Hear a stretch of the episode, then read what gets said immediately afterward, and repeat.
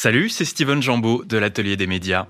Pendant 20 minutes à la radio, plus encore pour celles et ceux qui font le choix d'écouter notre podcast, nous allons présenter l'édition 2022 du festival de photojournalisme Visa pour l'image, qui se déroule depuis 1989 dans la ville de Perpignan, dans le sud de la France. Discuter de l'image fixe qui raconte le monde tel qu'il est et nous interroger sur les tendances de la photo de presse face au bouleversement du monde et de l'écosystème des médias. Bonjour Jean-François Leroy. Bonjour. Vous êtes le directeur du festival Visa pour l'image et c'est un plaisir de vous recevoir à nouveau sur RFI dans l'atelier des médias. La 34e édition de Visa se tiendra du 27 août au 11 septembre. C'est un festival populaire, mais dans le sens noble du terme. C'est-à-dire qu'il est ouvert au plus grand nombre et il est gratuit. Après le Covid, j'imagine que vous devez avoir terriblement envie de, renouer avec le public. Bah, C'est-à-dire qu'on a eu deux années un peu difficiles. En 2020, on n'a pas pu faire de soirée de projection, donc on était tout concentré sur le net. En 2021, malgré les restrictions, on a eu le droit de faire des soirées, mais il y avait encore les gestes barrières, les masques, etc. Et des photographes qui ne pouvaient pas venir. Et plein de photographes qui ne pouvaient pas venir du fait des quarantaines, des, par exemple les Américains pouvaient venir, mais devaient respecter 15 jours de quarantaine en rentrant chez eux. Donc ça les intéressait pas et ils sont pas venus. Là, cette année, on pense qu'on va retrouver une, un public nombreux et les professionnels reviennent en masse, je crois. Jean-François, on est à la radio. Essayons de décrire visuellement ce festival pour quelqu'un qui ne le connaît pas et ne pourra peut-être jamais s'y rendre. Alors, visuellement, on a, on a la chance à Perpignan d'avoir des lieux absolument euh, magnifiques. On a une cathédrale du XVe siècle, la chapelle des Dominicains. On a un vieux couvent qui avait été abandonné, le couvent des Minimes, qui est notre point central. De... Donc, il y a des lieux magique. Et j'ai toujours dit que mettre au mur des, photos qui racontent des histoires sur des murs qui ont leurs propres histoires, ça crée un dialogue et ça fonctionne très bien. Et puis vous avez euh, les soirées de projection qui sont un peu la signature du festival, qui ont lieu en plein air au cloître du Campo Santo, au chevet de la cathédrale Saint-Jean. Et donc on a un écran euh, extraordinaire, 24 mètres de base sur 8 mètres de haut. Donc c'est très aplati comme écran. Hein. Ouais, c'est du un tiers comme proportion et qu'on remplit avec des, des, images qui défilent. Euh, pendant les six soirées, on doit projeter plus de 10 000 images. Donc vous voyez, on a de quoi en prendre plein les yeux. Et puis... Euh, ce que je trouve intéressant à, à, à Perpignan, c'est la, la, diversité justement des sujets traités. On va en reparler bien évidemment, mais si vous voulez, on fait du photojournalisme mais au sens large du terme. Alors c'est un festival, oui justement, insistons là-dessus, de photojournalisme, pas un festival de photos, c'est-à-dire que vous montrez la réalité du monde euh, par des images fixes qui donc sont affichées sur les murs de Perpignan et puis dans ces soirées de projection. Voilà, alors si vous voulez, moi j'ai toujours pensé que l'image fixe, elle était plus forte que tout. Si vous voulez, je dis toujours ça, mais si on discutait tous les deux pendant euh, une demi-heure, on pourrait citer 300, 500 photos qu'on a tous les deux en tête et qui parleraient à vos auditeurs. Si on se met à la vidéo, on va avoir du mal à en trouver 10. Donc, si vous voulez, l'image fixe, on l'a sur l'écran de son téléphone, on l'a dans son ordinateur, on peut l'imprimer, la mettre dans son portefeuille. Je veux dire, il y a, toute une... Moi, moi, je sais pas, il y a des, des images que j'ai vues une fois dans ma vie, que j'ai en tête et que j'oublierai plus jamais. Plein. Cette édition de Visa pour l'image, évidemment, il va beaucoup être question de l'Ukraine, de montrer l'horreur de la guerre que Vladimir Poutine mène en Ukraine. Euh, lors de la, présentation à la presse de cette édition de Visa pour l'image, vous avez commencé par lister les 20 journalistes qui ont été tués en Ukraine depuis le début de la guerre en 2014, parce que oui, ça fait huit ans euh, qu'il y a une guerre aux portes de l'Europe. Et malheureusement, cette liste de 20 noms, elle a été arrêtée à la date de l'édito, mais euh, il y en a eu depuis d'autres, euh, Frédéric Leclerimoff, malheureusement, et d'autres. Donc, malheureusement, cette liste n'est pas exhaustive. Mais c'est vrai que ce conflit a été très, et très brutal. Et puis les, les journalistes sont comme d'habitude, jamais les bienvenus. Alors comment allez-vous le raconter sur les murs de Perpignan? Alors pour l'Ukraine, on va avoir on va dire trois ou quatre expositions. Comme on, on va avoir le, le travail de Daniel Béréoulac, qui est un photographe qui travaille pour le New York Times et c'est important à dire, dont la mère est ukrainienne. Donc quand il est arrivé en Ukraine, il parle la langue, donc il a pas eu besoin d'interprète, de chauffeur, de fixeur. Et donc, il a été le tout premier à arriver à Boucha quand on a découvert le charnier. Et son travail est extraordinaire de barbarie, j'allais dire. C'est des images qui m'ont vraiment frappé. Même si habituellement je me censure sur des images trop violentes, là j'ai décidé qu'on allait les montrer. Parce que la barbarie qui a eu lieu à Boucha, à Irpin et ailleurs, euh, je pense qu'il faut pas la cacher, il faut pas se réfugier derrière son petit doigt. C'est un massacre, c'est une boucherie et il faut la montrer. Alors ça, c'est la première exposition. La deuxième exposition sur l'Ukraine, ce sera euh, les deux photographes et vidéastes qui ont réussi pour moi le scoop de l'année, euh, Evgeny Maloletka et Mislav Chernov, qui ont été les deux journalistes de Associated Press qui sont restés jusqu'au bout à Mariupol et qui ont apporté un témoignage avec justement dans les photos dont on parle, la photo de cette femme enceinte qui est évacuée de l'hôpital, c'était Maloletka qui l'a prise et Chernov qui a fait la vidéo. Et donc pour moi, il était nécessaire de montrer ça. Ensuite, on a un jeune photographe français, Lucas Barioulet, qui a travaillé pour Le Monde et qui est lauréat du prix de la ville de Perpignan, Rémi Auchlik. Euh, qui nous montre son travail en Ukraine, donc euh, en commande pour le journal Le Monde. Euh, ensuite, on a une exposition qui n'est pas directement liée au conflit, mais qui le rejoint. C'est un photographe ukrainien encore qui s'appelle Sergei Supinski. et Sergei, il travaille, il est ukrainien, il travaille en Ukraine depuis plus de 40 ans. Donc on a l'Ukraine quand c'était encore une république soviétique, et puis on a l'indépendance, la révolution orange, Maïdan, la Crimée, pour arriver au conflit actuel. Une mise en perspective. un peu une mise en perspective qui est nécessaire, je pense, pour euh, replacer l'histoire de ce pays et de ce conflit. Et puis en parallèle, on va avoir une exposition d'un photographe russe qui euh, documente le, la réalité de Moscou et Saint-Pétersbourg depuis le début de l'opération spéciale, comme ils disent, le 24 février, qui montre donc les quelques opposants. Il y a quand même eu 10 000 euh, arrestations à Moscou, mais la grande majorité du pays soutient cette, euh, cette guerre en Ukraine, et donc ça nous semblait intéressant de le montrer.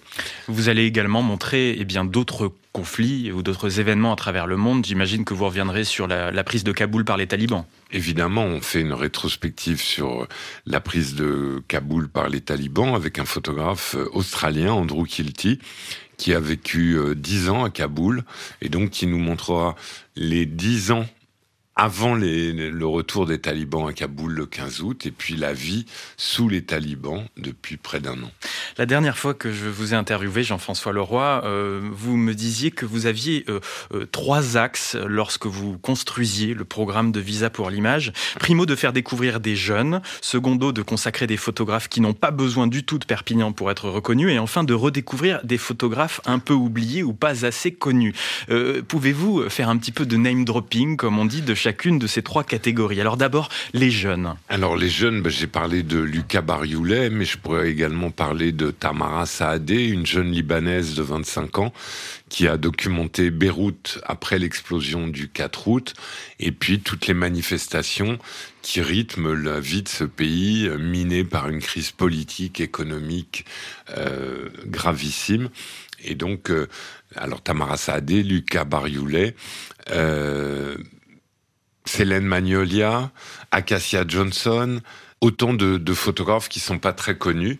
Après, il y a effectivement, comme je dis, les, les photographes qui n'ont pas besoin de nous, mais qu'on confirme. Euh, puis on a certains qui sont des piliers du festival, comme Brent Stirton qui nous montre la, la viande de, Bruce. Il faut savoir que la, euh, Brent avait commencé son reportage deux ans avant l'apparition du Covid. Et la première fois que j'ai vu la photo d'un pangolin rôti, c'est une photo de Brent Stirton en 2018. Avant qu'on sache, on ne sait pas très bien si c'est le pangolin ou pas le pangolin, mais enfin on en a beaucoup parlé. Lui avait commencé son sujet deux ans avant le Covid. Eh ben, J'invite les auditeurs de l'Atelier des médias à réécouter Bren Stirton dans nos archives. On l'avait interviewé longuement là encore en 2019. Un photographe formidable.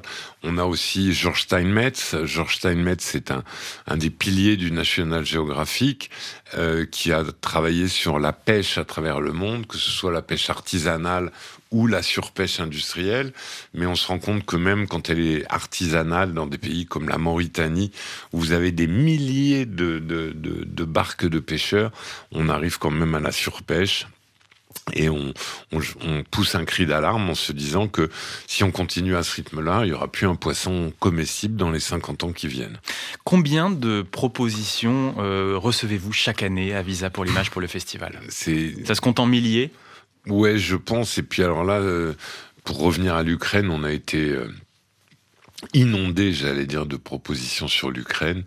Mais bon, je dois dire, et je vais froisser beaucoup de gens en disant ça, que j'ai été euh, souvent frappé par la médiocrité des sujets. Si vous voulez, c'est pas parce qu'on part sur un conflit qu'on rapporte des images. Il faut avoir un angle, il faut avoir une réflexion, il faut avoir une connaissance. Et puis moi, je, je sais que j'ai toujours milité contre ça, mais voir des jeunes photographes qui partent sans assurance, sans gilet pare-balles, sans casque, euh, moi je veux pas promouvoir ce genre de travaux.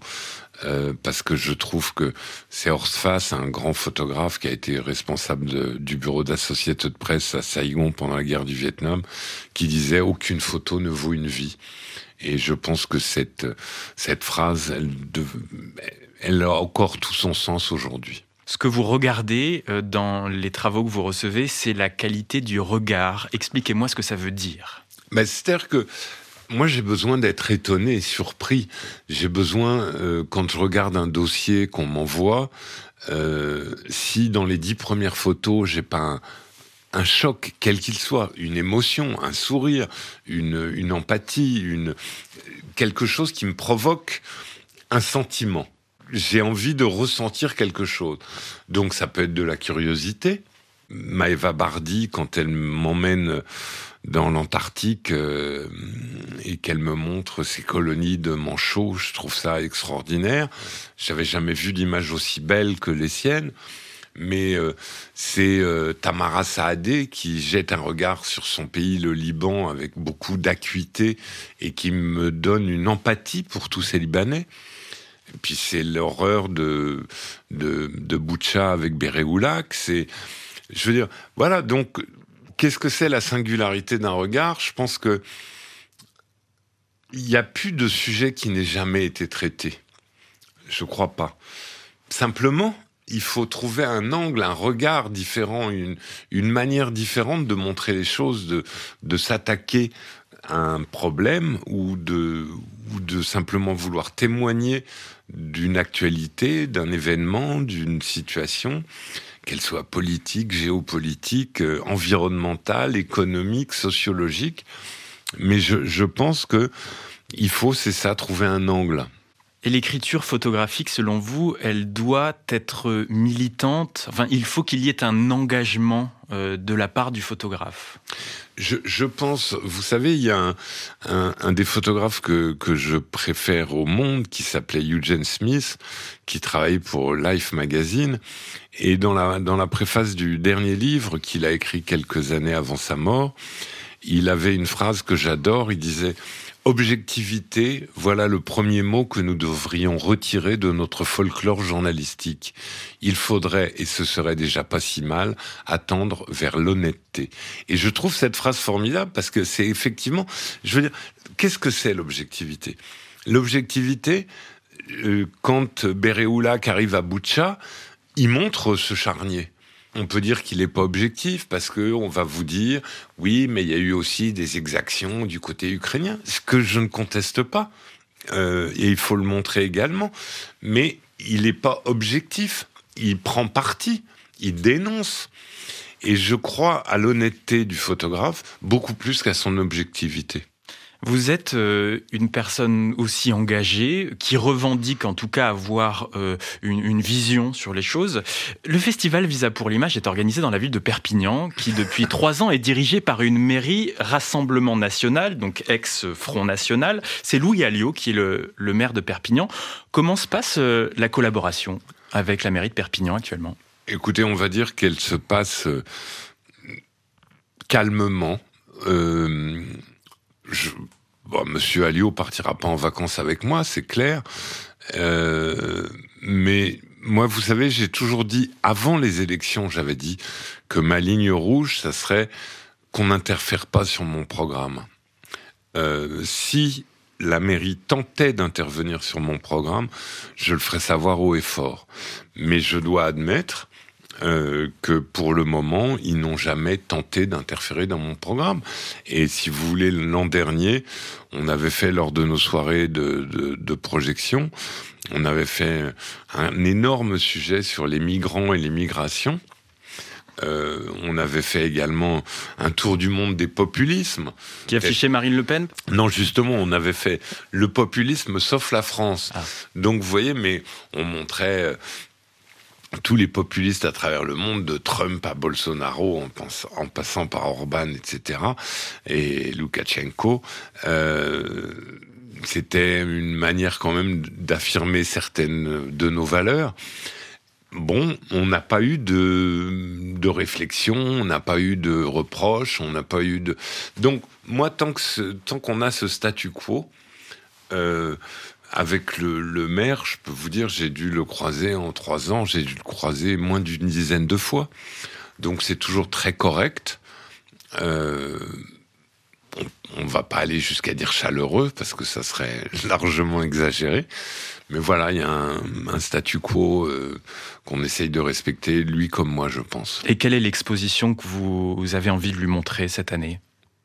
Je ne sais pas si ça serait une exposition ou une, une, une projection sur ce qui se passe en, Syrie, parce que même si M. Alioum a de nombreuses fois répété qu'à titre personnel, il n'était pas un soutien du, du président syrien, euh, Monsieur Alliot a été le, le, premier maire de France à affréter deux bus pour aller chercher des réfugiés à la frontière polonaise alors que le parti de Marine Le Pen a quand même largement soutenu euh, Monsieur Poutine dans les années précédentes. Donc, si vous voulez, il y a mais bon, je ne vais pas me mettre à, juger. Vous savez, je, ne vote pas à Perpignan, donc euh, je dois respecter le, le vote de ses habitants, euh, même si, en ce qui me concerne, j'aurais préféré d'autres résultats. Il y a des temps troublés euh, actuellement à travers la planète qui provoquent euh, bien plein de choses et notamment des mouvements de population. Vous parliez des, des migrants tout à l'heure. Euh, tout cela, euh, il y a parfois derrière cela l'idée de, de l'urgence climatique, de l'urgence écologique au sens large. Voyez-vous dans les images que vous recevez de plus en plus de sélections en lien avec cette question de l'urgence écologique? Oui, de plus en plus. Alors c'est un thème qui nous a toujours intéressés. Hein. On a montre des expositions liées au développement durable, à, l'action environnementale depuis plusieurs années, mais c'est vrai que là, cette année, des sujets comme Maëva Bardi sur l'Antarctique, comme George Steinmetz sur la pêche, comme Brent Stirton sur le euh, sur le la viande, de, brousse. mais aussi euh, Alain Ernoux qui nous montre les animaux. Euh, il appelle son exposition la sixième extinction, où il a fait des portraits très posés d'animaux qui sont menacés d'extinction.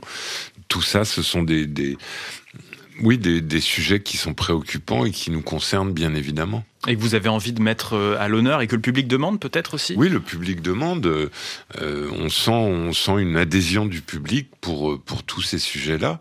Et euh, on, on, voit, euh, je me souviens m'être fait agresser il y a deux, enfin agresser gentiment, mais il y a deux ou trois ans parce qu'on avait de nombreuses expositions liées à l'environnement. Et puis à la, à la buvette du couvent des Minimes, on avait encore des, des pailles en plastique. On m'avait dit oui, c'est bien de dénoncer. Bon, évidemment, j'avais pas fait attention. Mais c'est vrai que ça a été corrigé très vite. On est, on, on fait gaffe, quoi. On est concerné. Parmi les fléaux qui affectent le monde actuel, eh bien, on a l'urgence écologique, mais on a aussi euh, les fake news. Une polémique a entaché la dernière édition de Visa pour l'image. Un photographe de l'agence Magnum a révélé que son reportage sur les fake news en Macédoine avait été monté à l'aide d'outils numériques. Euh, c'était une supercherie en forme de mise en abîme destinée à alerter sur les fausses informations euh, qui vous avaient bien embêté, on peut le dire. Qu'est-ce que vous, avez essayé de faire pour éviter que ce genre de choses se reproduisent? Bah, si vous voulez, euh, c'est vrai que ça m'avait embêté, mais ce que je trouve, c'est d'abord, j'ai pas été convaincu par la démonstration, parce que moi, des, des sujets bidons, euh, je peux vous en monter euh, 10 par semaine sans aucun problème. On n'avait pas l'honnêteté dont vous parliez tout à l'heure. Voilà, et puis c'est vrai que en ce qui concerne ce photographe, euh, son sujet m'avait interpellé, mais c'est un photographe que j'avais exposé. C'est pas un ami, mais enfin c'était un mec que je connais bien, et donc j'ai pas remis en doute sa parole. Et si vous voulez, ce que je lui reproche, c'est la manière dont il l'a fait, parce que il, a pas montré son sujet dans des magazines quand des équipes de fact-checking, euh, il l'a pas montré au New York Times, au Washington Post ou au National Geographic. Nous, on est une toute petite équipe avec Delphine, mon associé, on n'a rien vu. Euh, mais on lui faisait confiance parce que c'était un copain. Donc on va revenir sur cette histoire pour démonter le mécanisme. Mais en ce qui me concerne, je pense pas qu'il ait réussi à prouver grand chose. Et c'est pas c'est pas ce, ce triste épisode qui va débugger, si j'allais dire, le raz-de-marée des, des, des infos fausses. Il y a plus de dix ans déjà, vous aviez exigé des fichiers originaux au format RAW, R-A-W, euh, mais peu de photographes s'y sont pliés. Vous disiez c'est un combat perdu. Ouais, mais c'est un combat perdu. Et puis bon, je vais vous dire une chose. Vu la taille des fichiers RAW aujourd'hui, euh, moi, vos serveurs exploseraient. moi, j'ai pas les moyens de stocker des serveurs. Il me faudrait des dizaines de téraoctets. Je sais pas ce qu'il y a au-dessus de téraoctets, mais euh, euh, les, les fichiers sont trop gros. Donc on demande les fichiers RAW quand on a un doute. Et c'est vrai que dans l'histoire de l'année dernière, je n'ai pas demandé les fichiers RAW qui nous auraient certainement permis de voir la supercherie. Mais bon, encore une fois, j'ai fait confiance à ce photographe et je le regrette. L'investigation visuelle se développe. les équipes du New York Times, par exemple, ont fait un travail remarquable sur Butcha. Euh, les équipes d'investigation visuelle aussi du Monde font un travail de plus en plus remarquable. Euh, c'est aussi des, choses que vous souhaitez mettre en avant dans Visa. Ben, C'est-à-dire, euh, à partir du moment où une enquête, une, une information numérique, elle est rigoureuse, elle est documentée, que les textes, les photos, les vidéos sont de qualité et créent un, sujet globalement formidable. Vous parliez de, de la série sur le Butcha dans le New York Times. C'était les photos de Béréoulac, justement. C'est juste un, bijou, un archétype de ce qu'on voudrait voir quotidiennement dans le journalisme.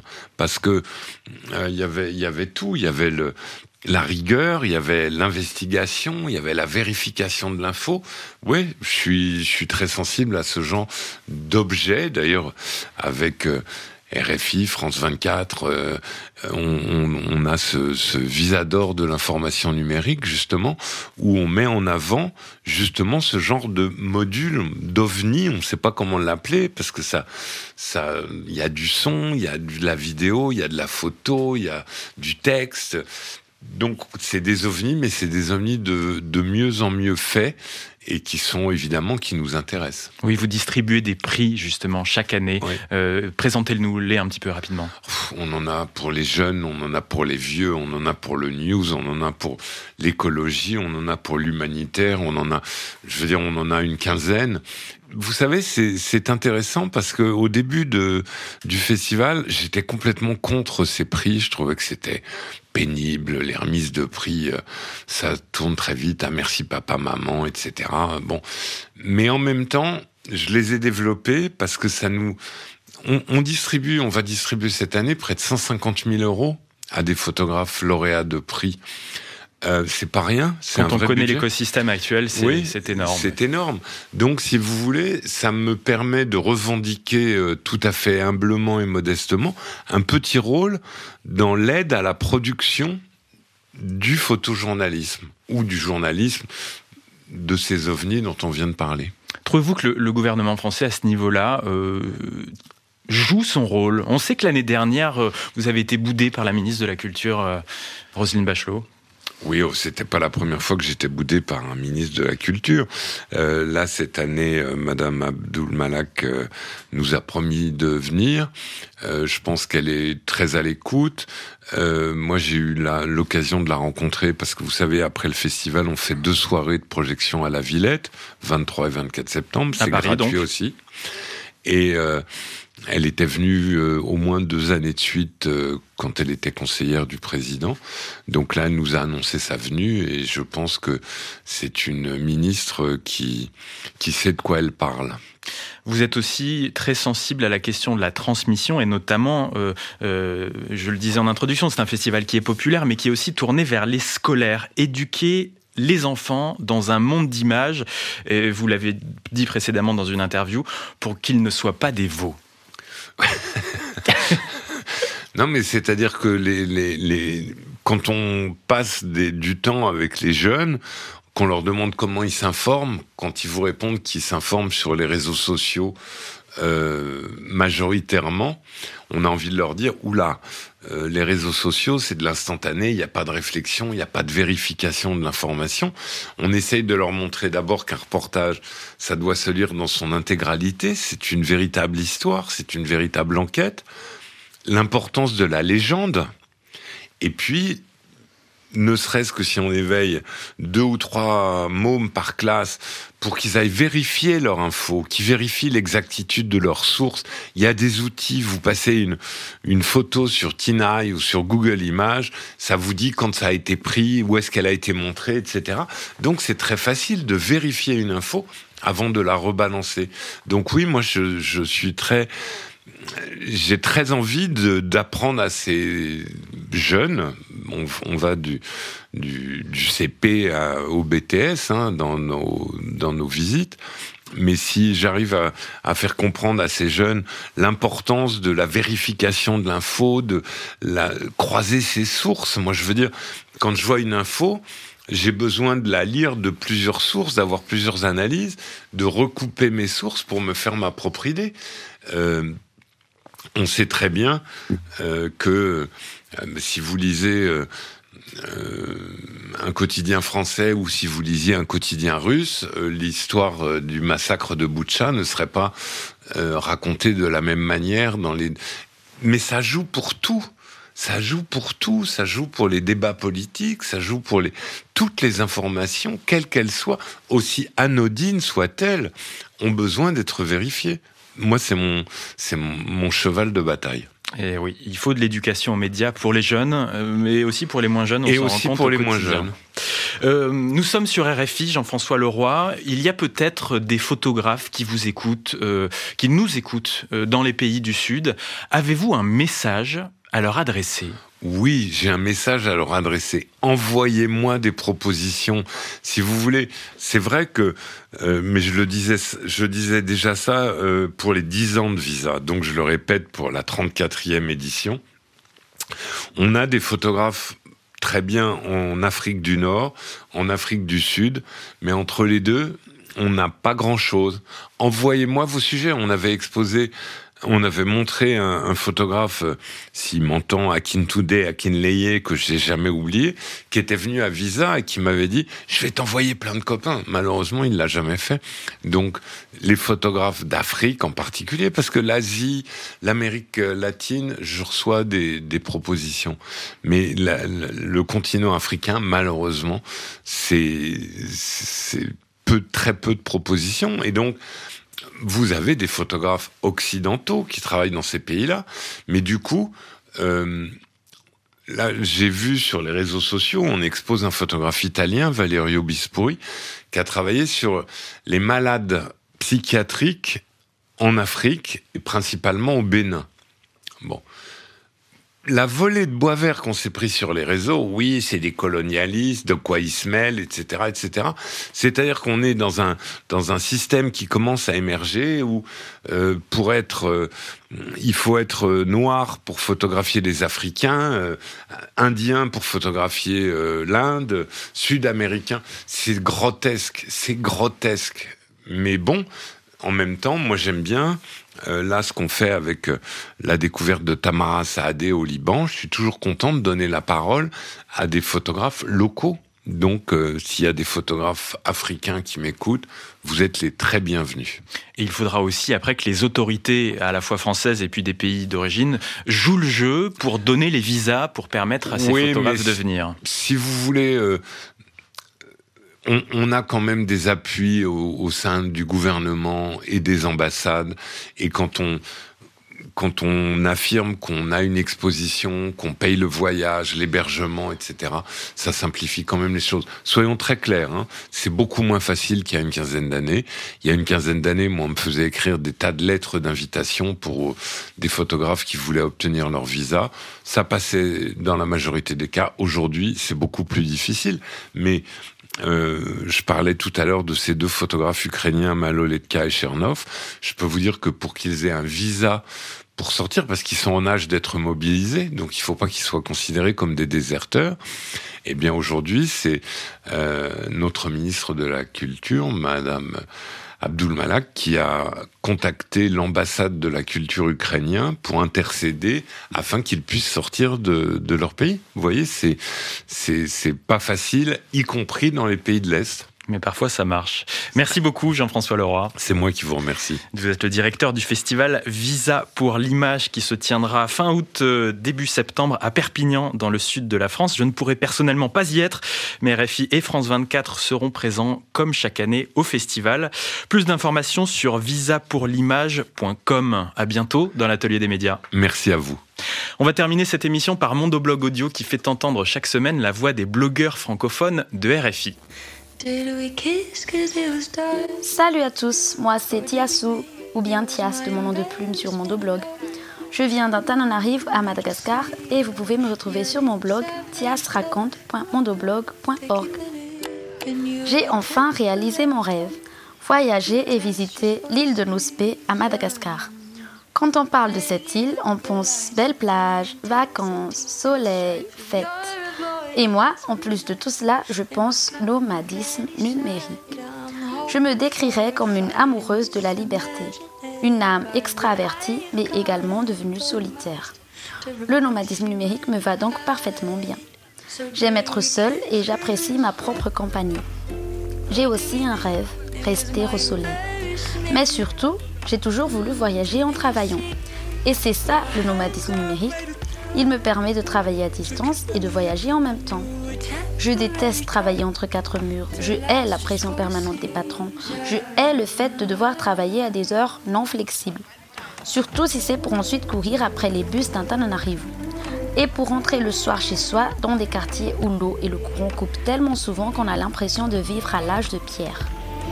Je trouve plus d'inspiration quand je me retrouve dans un endroit chaud, ensoleillé, avec une belle vue je suis plus efficace dans ces endroits-là. J'ai aussi la possibilité de faire ça grâce à mon travail dans l'industrie numérique. Donc oui, je peux piloter mon entreprise à distance. Et je l'ai déjà fait à plusieurs reprises. À Thomas, à Diego, au Kenya. Mais alors, pourquoi Nouspe Eh bien, je ne veux pas passer ma vie comme un ermite. Je souhaite rencontrer de nouvelles personnes tous les jours. Pouvoir vivre sous les tropiques, dans une cabane qui capte le Wi-Fi, au bord d'une mer comme celle de Nussirand, et je veux pouvoir de temps en temps siroter un cocktail avec des amis. Mais Nousbe est une ville où le coût de la vie est cher et je dois vous avouer que les habitants ne sont pas forcément aimables. Et le pire, la route est gravement endommagée. En vérité, elle l'est tellement que je ne repartirai plus dans le nord du pays sauf si on m'offre un billet d'avion aller-retour. Malgré cela, Nousbe reste mon plus beau voyage jusqu'ici.